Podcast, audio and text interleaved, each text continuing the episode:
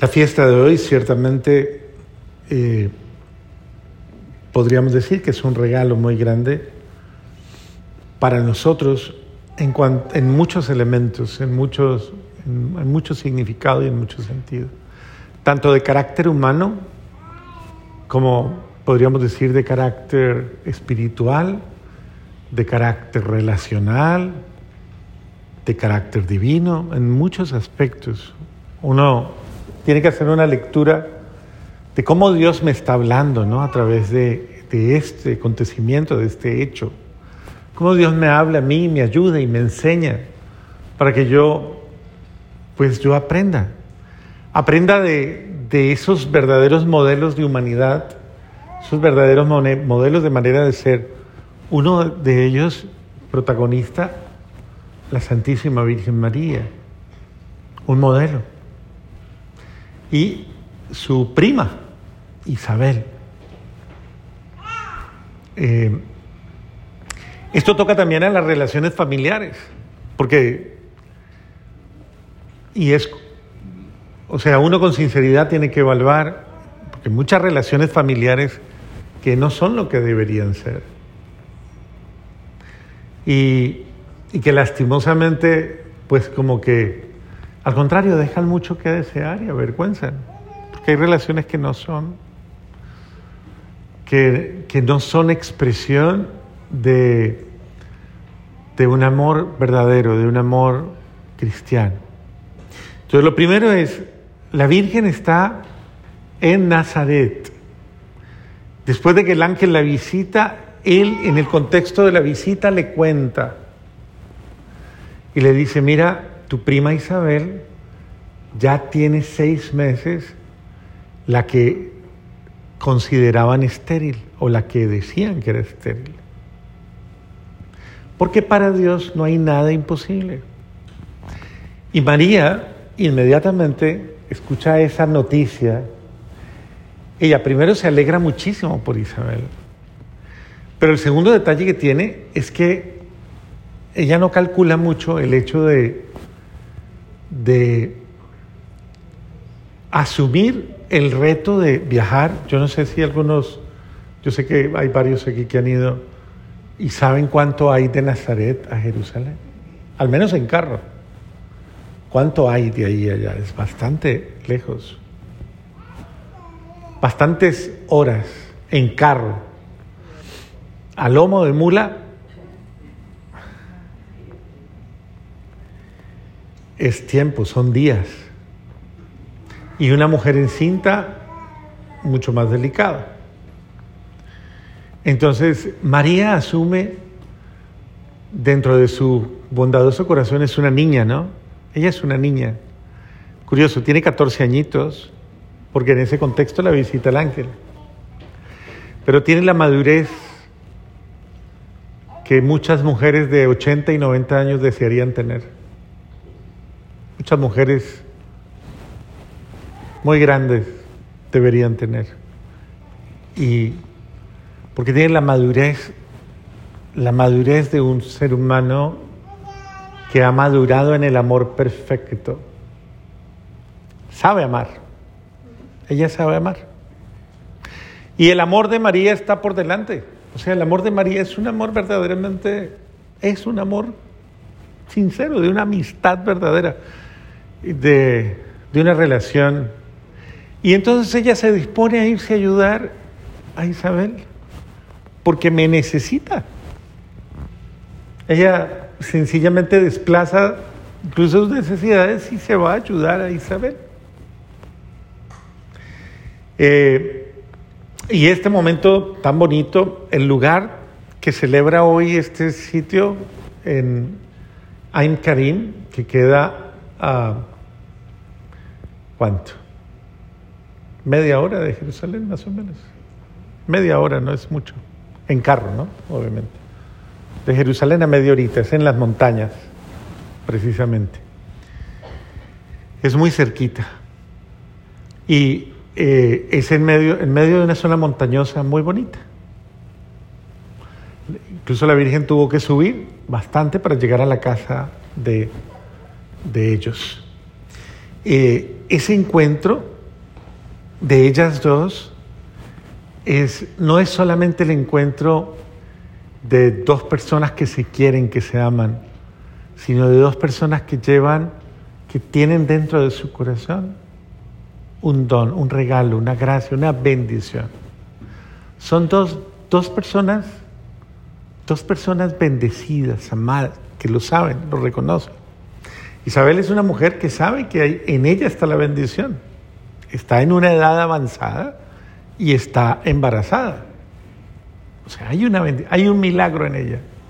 Y la Santísima Virgen María es una jovencita que ha sido sorprendida por el ángel que le ha manifestado en secreto que ella es la elegida. Ella nadie le había contado este secreto. El único que le contó fue a José.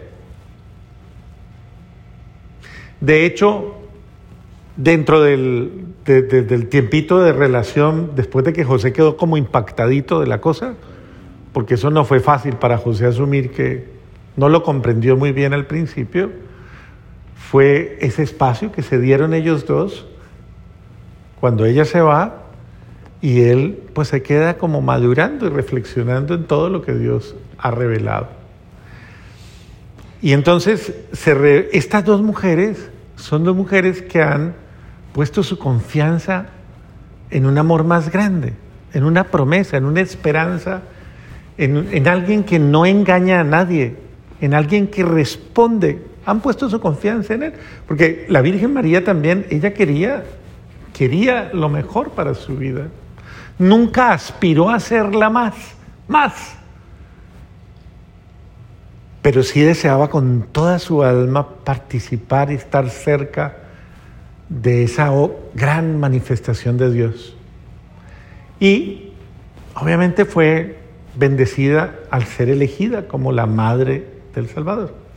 Imagínense, es la noticia, ¿no? Esa era la noticia.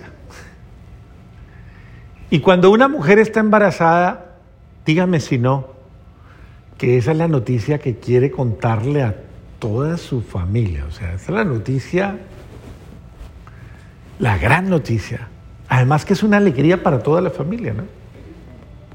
Entonces ella Primero que todo, a nadie le ha contado.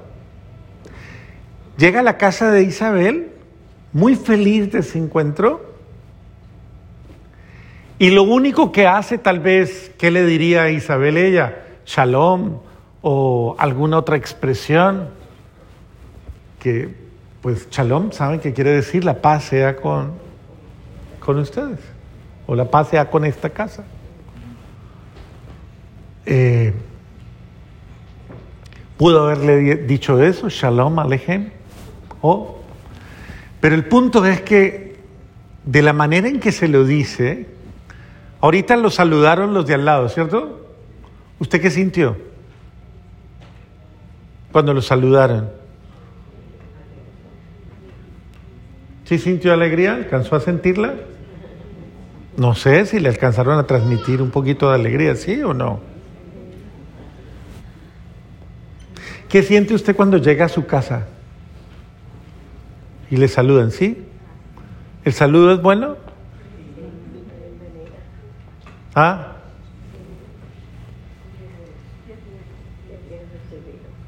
Regularmente llegan a la casa, sale el perrito o el gatito y dice, ay mi amor, ¿cómo está?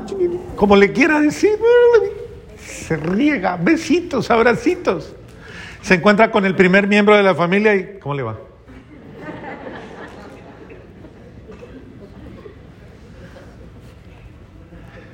El otro miembro de familia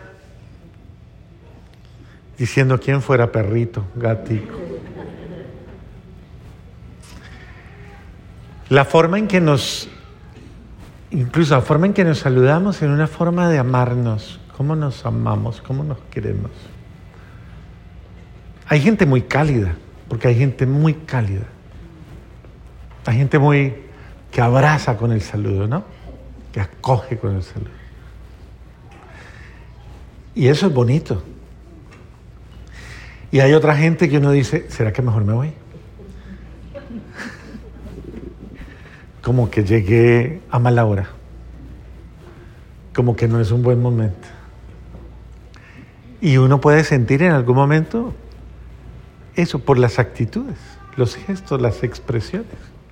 Porque esto revela todo lo que hay aquí, ¿sí o no? ¿Sí? Esto es, así usted trate de taparlo de alguna manera, aquí está. Por eso dicen que este es el espejo del alma. Su rostro lo revela todo. Lo grato o lo no grato, lo bueno o lo malo.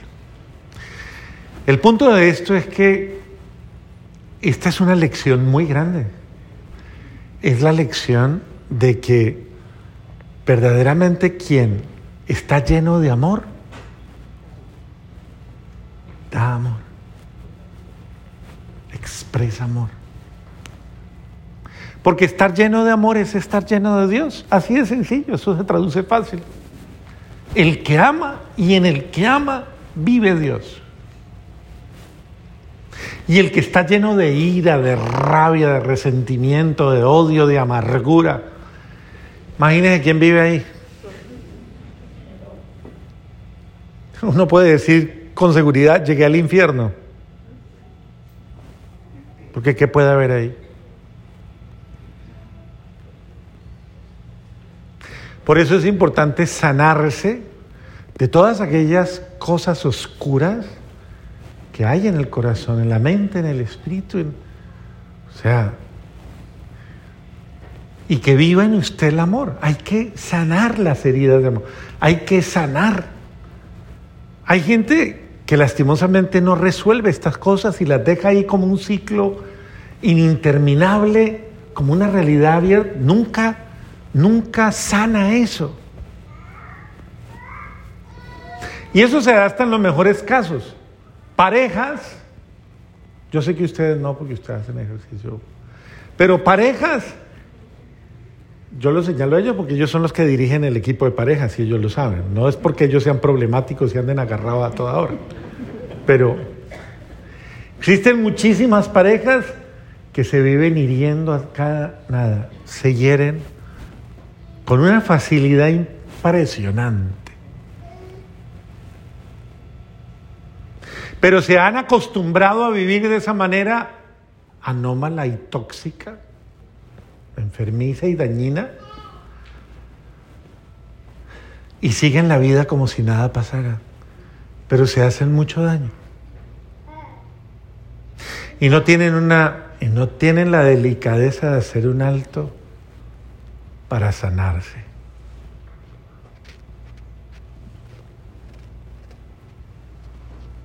para pedirse perdón. Nada. Nadie dice nada. La cosa no se sana nunca. Y el día que uno de los dos revienta, dice, uy, pero yo qué le hice.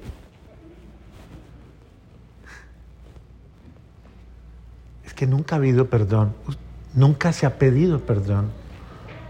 Nunca se ha dado disculpas, nunca se ha dicho con humildad,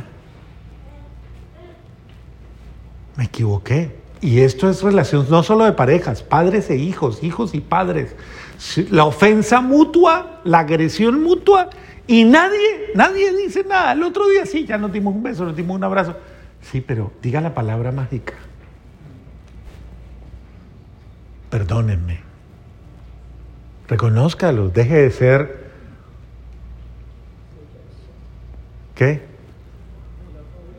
Orgulloso. Sí. Aprenda, aprenda. Entonces, en este sentido, una persona llena de Dios, llena de amor, es una persona que sana en su ser. Estás, una persona así es una persona que, que hace muy bien, muy felices los encuentros. Muy alegres los encuentros. Qué bueno es verte, qué rico es verte. ¿No le han dicho? ¿O le han dicho, ay, otra vez usted?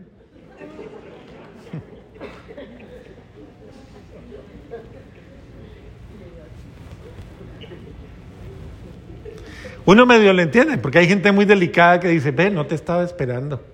o alguna cosa así suavecita, una cosa un poquito más disimulada.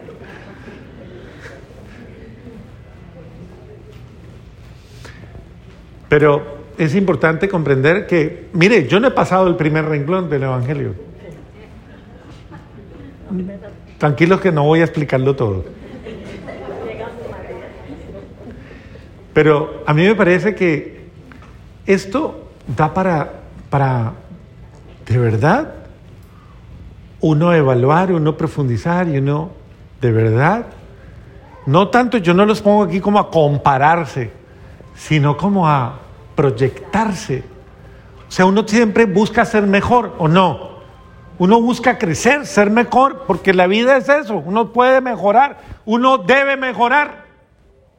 Pregúntele al de al lado, ¿usted puede mejorar? Pregúntele, a ver, pregúntele. O se va a quedar así, pregúntele, o se va a quedar así como está. Y yo creo que esa es la esperanza de todos, de que las cosas mejoren. ¿Usted quiere? Cada quien tiene su expectativa de que el otro cambie. ¿Y usted cuándo lo va a hacer? Porque yo no puedo demandar lo que no, lo que no doy. Entonces, en ese sentido, miren cómo es importante eso, la visita mutua, cómo yo me visito, cómo yo visito al otro, cómo yo entro en el otro, cómo yo entro al, al terreno sagrado del otro, cómo entro al terreno sagrado y delicado de su vida, ¿Cómo me meto en su intimidad?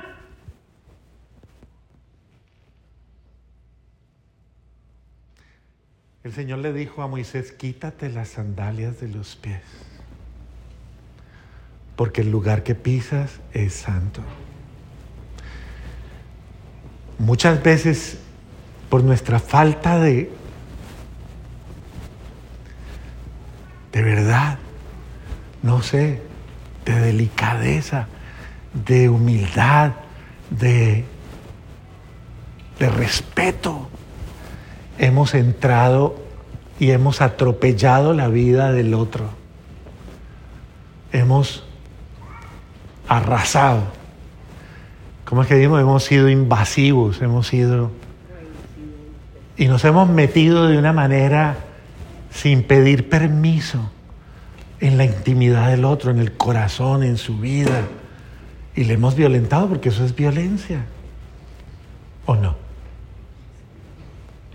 ¿Y el otro se merece que le traten bien o no? Toca la puerta. Pero tocar a la puerta no es solamente un formalismo. Tocar a la puerta es, es respetar, es pedir permiso, es es saber que yo no tengo un derecho adquirido sobre nadie. Pero ¿y por qué tengo que tocar a la puerta si es mi hijo? No, toque a la puerta. Si es mi marido, toque a la puerta. Si es mi mamá, toque a la puerta. Pida permiso para entrar al corazón. Pida permiso para entrar a la vida. Pida permiso para irrumpir en su realidad y hágalo con delicadeza, hágalo como le gustaría a usted.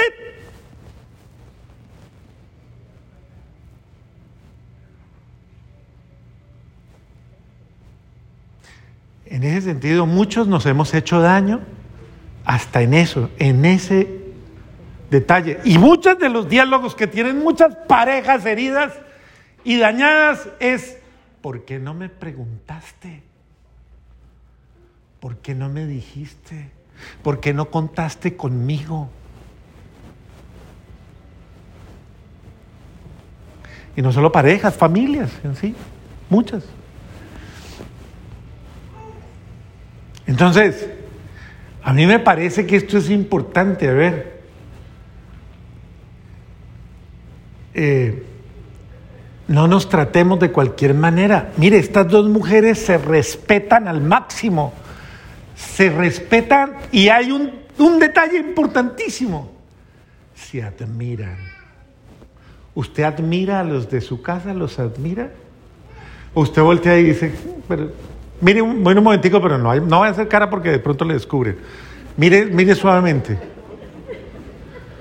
¿Usted admira a los de su casa? ¿Usted admira a los suyos? ¿Usted admira al otro? No solo lo mira, sino que lo admira, es decir, lo valora, reconoce la grandeza de esa persona. Creo que eso es importante o no es importante. Y yo pienso que esto son dos mujeres que parten de un criterio fundamental. Las dos, las dos, de una manera especial, eh, están en función muy delicada de la grandeza de la otra, del don grande que tiene la otra persona. Y usted se siente tan bien, pero tan bien cuando alguien le trata bien, cuando es tan delicado con usted. Usted se siente tan bien.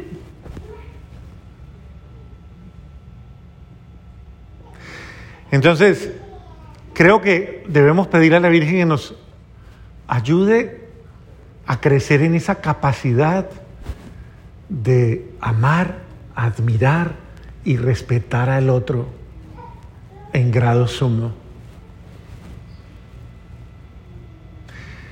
No mirarle mal. Mire, esto es una de las cosas feas que existen en la humanidad. La gente que mira mal. Y hay gente que no se da cuenta. Pero con la mirada lo... Exacto. Y no solo la mirada, la torcida de boca o la... O sea, ese tipo de cosas, ese tipo de cosas son, son fuertes. O sea, eso es... De entrada eso, eso hace mucho daño. A mí sí me parece que hay que aprender a, hay que aprender a ser delicados y hay que aprender a ser eh, acogedores, cálidos. Porque eso es ser bienvenido. Bienvenido a mi vida. Puede entrar. Y, y, es importante compartir, o sea, ese momento es muy bonito de compartir la vida. Eh, es importante ayudarnos mutuamente. María fue a visitar a Isabel con un criterio fundamental. Yo no vengo a incomodar, yo vengo a ayudar. No vengo a molestar.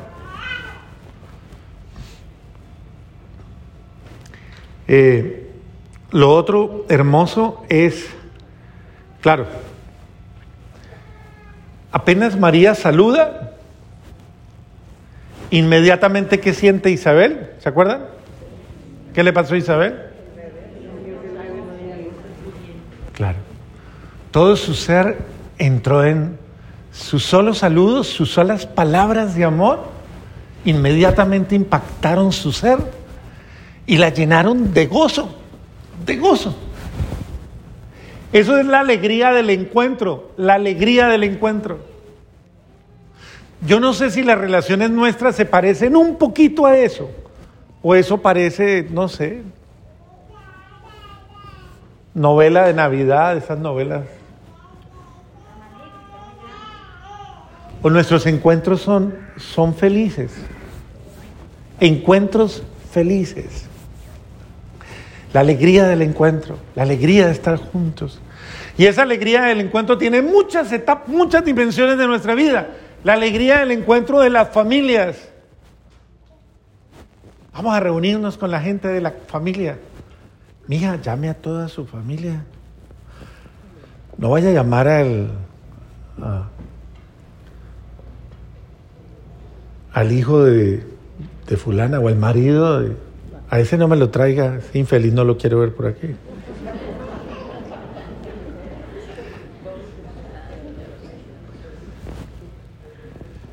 O mi hijo, vamos a celebrarle el cumpleaños. ¿A quién quiere que invite? no invite a su familia porque la mía no la quiero ni ver. Y así sucesivamente. ¿Cuántas veces esos encuentros de familia a veces son tan, tan duros? Porque lo que va por delante, lo primero que va por delante es la crítica, el juicio, el, el celo, el comentario, todas esas cosas. Es que eso no se aplica solamente al encuentro de dos personas. Es, es, el reflejo de toda una experiencia. Nosotros debemos desintoxicar nuestras familias de encuentros dañinos, de encuentros tóxicos, de encuentros enfermizos, encuentros en los que muchas veces uno sale peor y tal vez dice, no me vuelvan a invitar a esto. ¿Cuánta gente se aísla y nunca más quiere volver a un encuentro familiar? Por eso, porque no experimentó la alegría del encuentro. Entonces, a ver, yo, yo sí pienso que esto es muy importante porque de la misma manera Dios nos quiere visitar a nosotros, pero es que Dios es un caballero delicadísimo y Él quiere llegar a mi vida, pero me quiere encontrar con actitud de acogida, con actitud de, de deseo. Quiero que vengas a mi vida. ¿Y cuántas veces Dios, incluso lastimosamente, tiene que padecer el desprecio nuestro, la indiferencia o el desgano nuestro? Ay, va a venir. ¿Y cómo me manifiesta? Vamos a misa. Ay, no. Esa es una forma. Oremos un ratito. Ah, tan rezandero usted, tan rezandera. O cualquier cosa de esas. ¿Le gustaría confesarse? No. O muchas de esas expresiones. Creo que esto es importante porque a mí me parece que comencemos. No quiero avanzar más en el Evangelio ni avanzar más en la Solamente ahí, solamente en ese nivel de, de encuentro. Creo que deberíamos hacer algo importante para mejorar nuestros encuentros. Que quien, que quien se encuentra con usted quede con ganas de más y diga, ay, qué rico. ¿Cómo nos sentimos de bien? ¿Cómo me sentí de bien? Tanto que de verdad usted lo dice no de labios para afuera, sino de corazón. Me gustaría volverte a ver.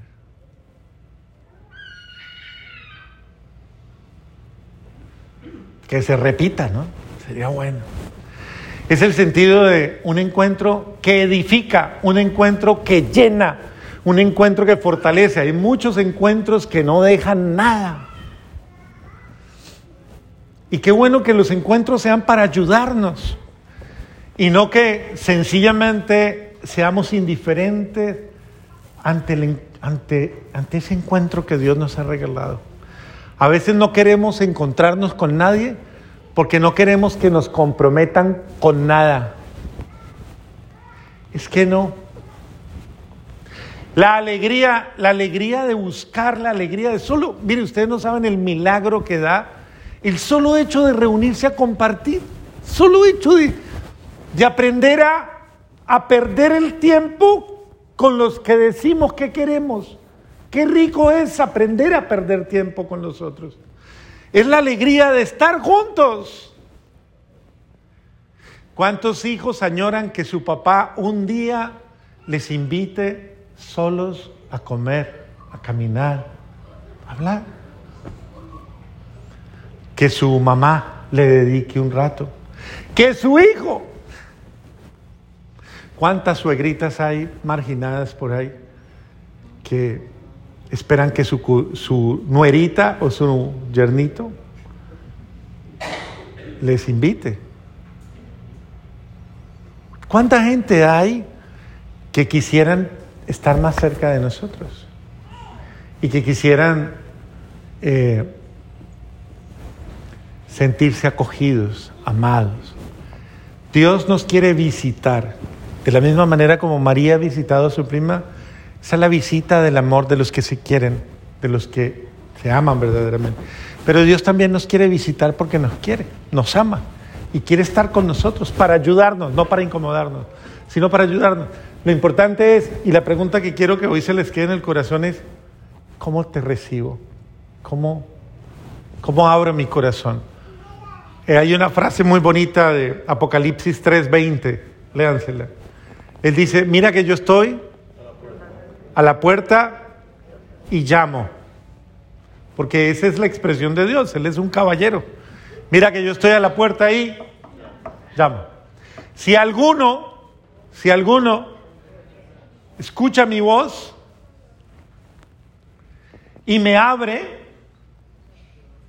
y me invita a entrar, porque ese es el otro punto, ¿usted a quién deja entrar? ¿Y hasta dónde? Y me invita a entrar, tal vez a la sala, de pronto un poquito más para allá. Pero ¿a quién deja entrar usted hasta su último cuarto? A su intimidad. Si alguno me abre y me deja entrar, yo entraré a él, a él, y cenaré con él y él conmigo. Dios quiere entrar y quiere que tú lo recibas, que tú lo acojas, pero algo muy importante, que tú lo disfrutes, que te sientas a gusto con él, porque él no viene para incomodar, sino que él viene para hacer tu vida más bella, bendecida, feliz, como el encuentro de estas dos mujeres. Es un encuentro feliz. Dios quiere llegar a tu vida. ¿Será que está tocando? ¿Será que no le has abierto? ¿Será que se queda afuera todavía? ¿O será que lo dejarás entrar?